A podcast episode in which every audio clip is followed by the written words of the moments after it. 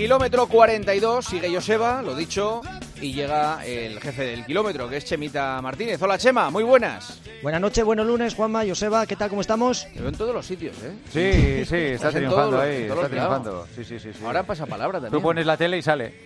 Ya, Que pones la radio y ¿eh? sale.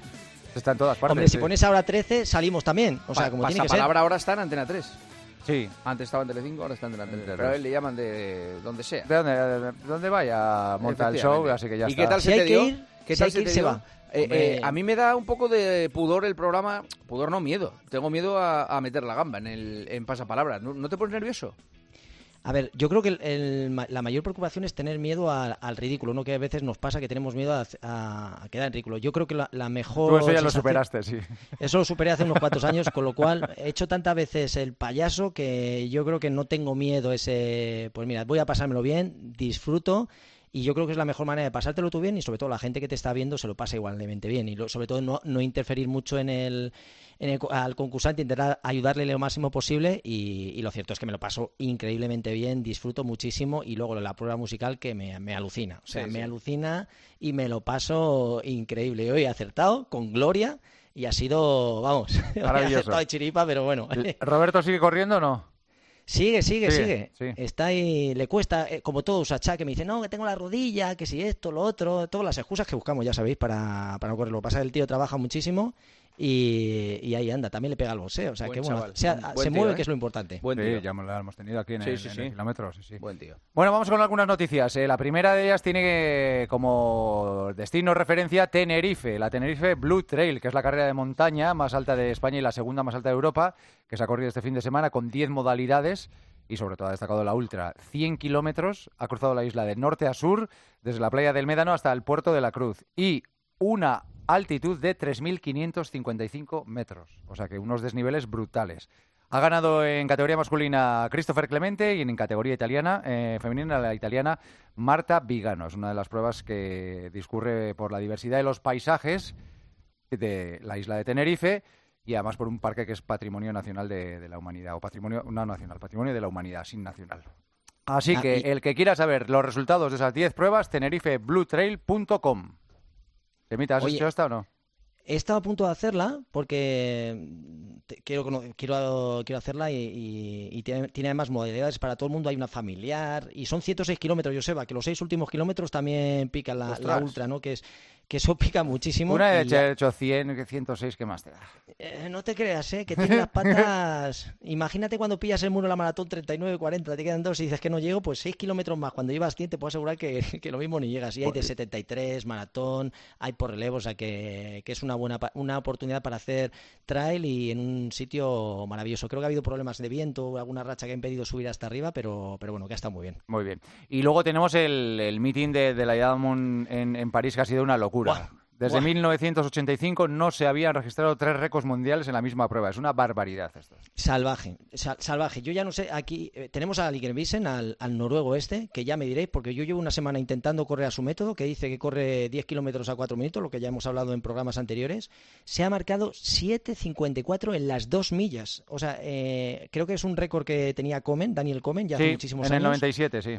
Y, y fíjate que lo han intentado todos los buenos. Bekele, Gebrselassie, lo han intentado batir y no lo han conseguido nadie. Y este tipo, este, este animal noruego, pues se ha marcado 7.54, que son dos millas, recordemos que son 1.609 cada milla, o sea que serían 3.218 metros. O sea, una auténtica burrada, salvajada, ya no sé cómo catalogarlo. Y, y ha bajado en cuatro segundos y pico eh, ese récord de Comen, que, que es una auténtica barbaridad. Y luego también ha habido otros dos récords del mundo. Si hablamos la semana pasada de Kipiegón, que había batido el récord de 1500, esta vez lo hace en 5000. 14.05. Una mujer corriendo en 2.49 por kilómetro. Salvaje, o sea, otra, otra burrada estratosférica. Y luego, por último, el etíope eh, Girma, que hizo en 3.000 metros obstáculos, que hizo 7.52, otro récord del mundo, con lo cual imaginaros eh, el meeting que, si hay de vez en cuando que hay un récord del mundo, pero aquí tres, una auténtica salvajada. O sea que yo creo que ha sido la gran noticia del fin de semana, ver cómo corre esta gente y si alguien tiene o no, no se aficiona por el, por el fondo o, puede ver estas pruebas que realmente alucina, enganchas y ven a los ritmos que se van, que son auténticas salvajadas. Y además es muy, muy divertido ver porque las pruebas van muy, muy seguidas. no, hay, apenas parones, es muy televisivo. Muy pesado para la tele. Claro, es muy una prueba muy televisiva. Mm. Bueno, en, Movistar, eh, ¿en Movistar hemos dicho que lo dan en Movistar? Sí, no lo hemos dicho, no lo hemos dicho. Somos los, tres, los tres somos de Movistar. Y José Luis, ahí está, José Luis, el bueno José Luis López, claro. transmitiéndolo, sí, señor. Eh, ¿Te haces ayuno intermitente? No, bueno, eh, sí, de vez en cuando, pero es que yo, ahora que veo de lo que vais a hablar, yo había oído hablar del ayuno preentrenamiento, es decir, de lo, de lo bueno que era eh, llegar en ayunas al entrenamiento. Claro. Pero hay ayuno post-entrenamiento. Post-entrenamiento, ahora es que yo acabo que me como una mesilla de noche si me la ponen. Precisamente el, el objetivo del ayuno es que el cuerpo no tenga reservas o sea, que el estómago esté vacío y que busque las energías en otras partes. Sí. Lo que hace que el sistema inmunitario pues se refuerce más.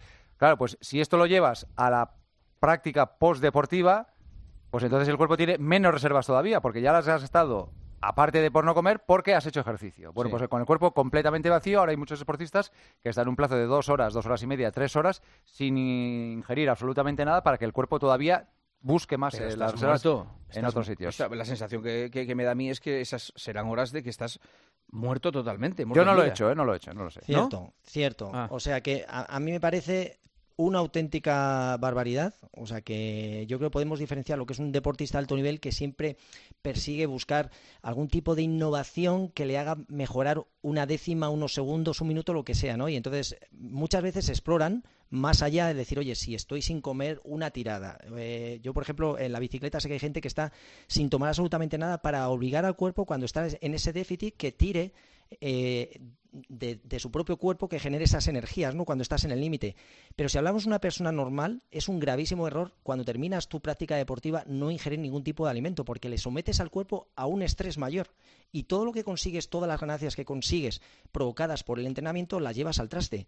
Sí es verdad que cuando hablamos de que pierdes más peso, ¿por qué? Porque generas más gasto calórico si no ingieres nada. Tu cuerpo eh, se descompone por el entrenamiento que ha hecho y lógicamente necesita recuperar energía. Si no la recupera, empieza a tirar de los músculos, de donde no hay. Con lo cual le sometes a un estrés para mí innecesario y lógicamente lo que es una... Ahora, muchas veces vamos por la... con las modas. Tenemos algún influencer que dice, no, no hay que comer después de los entrenamientos. La gente lo sigue y comete auténticas barbaridades. Porque al final estás dificultando todos los procesos recuperatorios normales que deben haber después del entrenamiento y todo lo que sea pasar de media hora sin ingerir nada ya le estás obligando a tu cuerpo a una carga, a una carga extra. Por lo tanto, a estas personas que se eh, dedican a intentar eh, rizar el rizo y someten entre sus consejos a decir, oye, no comer, hacer ese ayuno post-entrenamiento, sobre todo si hemos hecho un entrenamiento fuerte, que por favor no lo hagan que a partir de la media hora que no estamos ingiriendo algún tipo de alimento que nos ayude a recuperar, ya estamos obligando al cuerpo a trabajar, le estamos obligando de más, le estamos obligando a tener un estrés, una carga más que no tiene ningún sentido para una persona normal. Los profesionales, esa es otra película. Sí, más vigilados y más no, es que Chema, yo estaba pensando que alguien entrena, pero después de entrenar o tiene que irse a trabajar o coger el coche para llevar a los niños al colegio o hacer algo en casa. Claro, si estás eh, medio desvanecido, que no, no puedes rendir eh, bien ni en tu trabajo ni en tu vida. Eh, aumenta la fatiga, claro. el agotamiento, más cansancio, incluso eh, posibles síntomas de deshidratación, mareos provocado por ese estrés al que le sometemos a nuestro cuerpo que acabas de castigarle a nivel físico. Así que, mira, eh, lo que debemos hacer, nuestro entrenamiento, y eso de intentar rizar el rizo perdiendo peso por aumentar ese gasto calórico que provoca no comer después del ejercicio, lo vamos a mandar al traste y vamos a intentar comer. Y sobre todo en la primera media hora, que es cuando el cuerpo está mucho más receptivo y todo lo que ingiramos nos va a ayudar a, sobre todo a, a recuperar. O sea que al final estamos hablando de que el cuerpo necesita energía y si no la tiene la va a tener otro lado. Así que vamos a estar más cansados. No vamos a, a intentar que ese entrenamiento que hemos hecho lo podamos eh, identificar para mejorar nuestro rendimiento, que es lo que se trata, sentirnos bien de forma saludable. Y yo creo, Joseba, eh, que ese ayuno intermitente que mucha gente está practicando por moda, eh, sobre todo ese ayuno después del esfuerzo, yo lo, quitaría. vale, pero estaba pensando, ¿vosotros tenéis hambre después de hacer deporte? Yo, sí, yo mucha. yo sed sí, pero de hambre... Yo, sí, yo ayer sed y hambre. Lo cual no sé si estaba indicando mi cuerpo un... Corrí media hora. Bueno, andu- anduve 5 kilómetros y corrí 5 kilómetros. And- andar a paso ligero y correr 5 kilómetros. Y cuando acabé, mm, bebí una lata de trago y, y luego me puse a comer, atraqué la nevera. Sí, sí, tenía, tenía hambre. ¿Tú tienes Eso- hambre eso es un después del buen ejercicio? síntoma. ¿Es buen Es buen síntoma ese? ¿Sí? Eh, porque si tienes hambre, quiere decir que, eh, no sería que te has pasado entrenando. Una persona que pierde el apetito es decir que ha pasado ese, ese límite tolerable. Por ejemplo, si has hecho un entreno súper intenso, posiblemente sí que pierdas ese Vale. apetito. Pero si el entreno es normal, pues uno de los parámetros que, de los que hay que guiarse para ver si está- nos hemos pasado entrenando es la frecuencia cardíaca, que la tenemos elevada, si no dormimos bien, nuestro estado de, ánimo y el apetito también es clave. O sea que si tenemos eh, lo que preguntaba Joseba, si ve que, que- que no tienes hambre, es que te has pasado entrenando. Vale. Vale. ¿Las preguntas? Vamos con las preguntas. Venga, corredor de 35 minutos en 10 kilómetros. O sea, bueno, ¿eh? Sí. Sí, ¿Qué ritmo debería intentar para mi debut en maratón? Joder, a 35 metros 10 kilómetros tienes que rondar a las dos horas, las, las, Las tres tres horas, horas. ¿no? Sí, por ahí. Podríamos hablar de que estaría cerca de las tres horas, pero fíjate, lo mismo, está para correr un 10.000 en 35 minutos y lo mismo hace una media maratón y no llega. Aquí tendríamos que ver si para hacer ese paso la maratón eh, está haciendo volumen, está haciendo un buen kilometraje y qué ha trabajado, si ha trabajado los ritmos. O sea que no podíamos extrapolarlo. Estamos hablando de que 35 minutos es un ritmo de 3.30, con lo cual podríamos asemejarlo 3.40 a lo mejor una media maratón y luego pues 3.54 que es el paso de las dos horas sí que estaría capacitado para hacerlo. Pero como digo, eh, son estimaciones. Eh, no tiene, no sería comparable y habría que ver cómo incorpora más entrenamientos para ver si los asimila. Vale. ¿Qué es un rodaje tempo? Bueno, pues si lo decimos en las palabras de siempre, sería un rodaje controlado. Es decir, un rodaje el que lo hacemos a una intensidad y un ritmo marcado por el entrenador. Es decir, por ejemplo, vamos a hacer. Eh, Joseba, ¿qué marca tienes en 5000? ¿Te acuerdas? No, no, la verdad es que no. Por ejemplo, no, 20 no sé si he corrido alguna... No, Imagínate, un poquito más, un poquito más. ¿A 4 minutos el kilómetro no harías ¿En 5 cinco? kilómetros? No, no. Ponle 25, venga.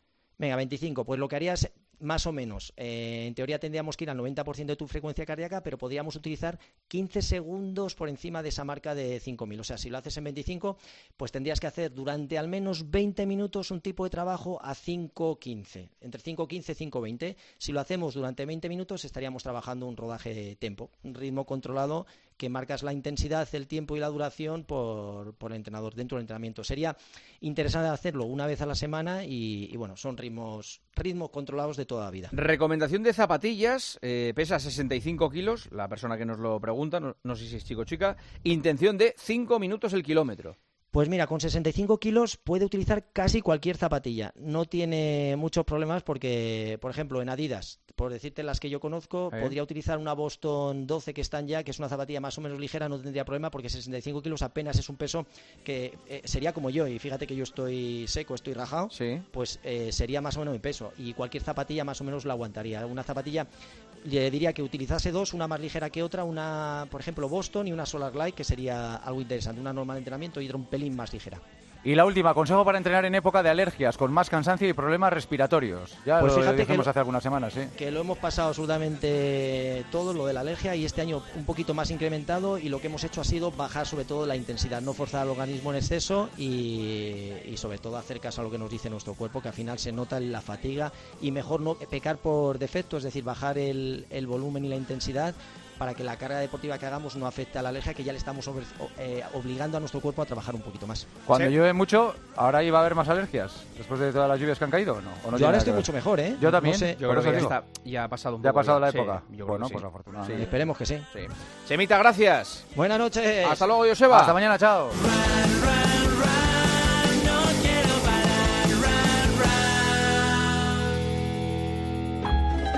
Señoras, señores, hasta aquí el partidazo. Ha sido intenso, ¿eh? ha estado bien. Mañana volvemos a partir de las once y media. Les esperamos, no se lo pierdan. Adiós.